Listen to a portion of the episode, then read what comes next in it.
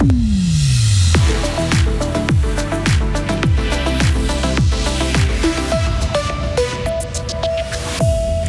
L'association Charmezan Chelidéro Fonterre repart demain en Ukraine avec du matériel de secours. Pas question de baisser les bras.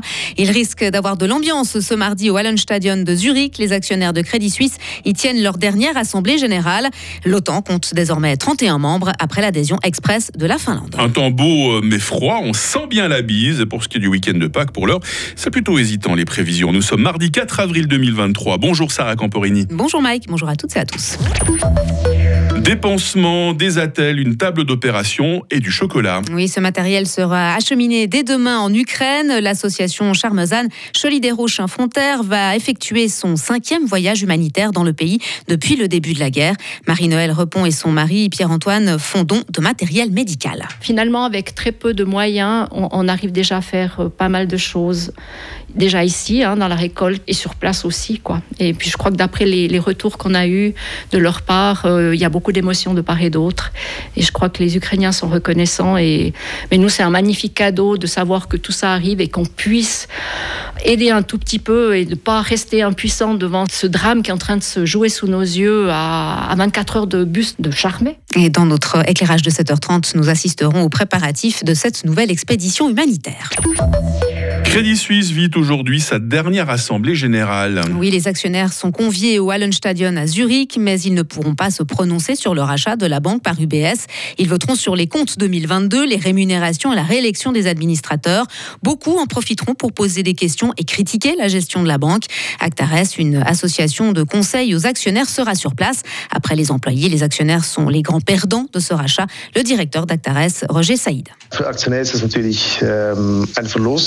Pour les actionnaires, c'est naturellement une perte. D'un côté, les actions ont perdu beaucoup de valeur et de l'autre, il y a des décisions que les actionnaires ne peuvent pas voter. Il n'y a aucune offre d'achat approuvée ou rejetée. La reprise a été décidée sans la participation des actionnaires. C'est compréhensible au vu de la situation car il fallait agir rapidement.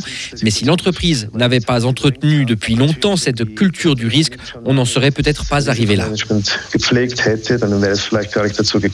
Des propos traduits par notre confrère de RTN, Raphaël Girard et Actares critique depuis longtemps la culture du risque chez Crédit Suisse.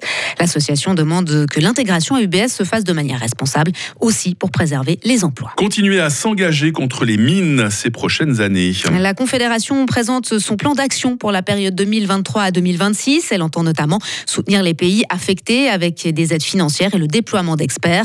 Elle veut aussi obliger les États et les groupes armés non étatiques à assumer leurs responsabilités dans le domaine.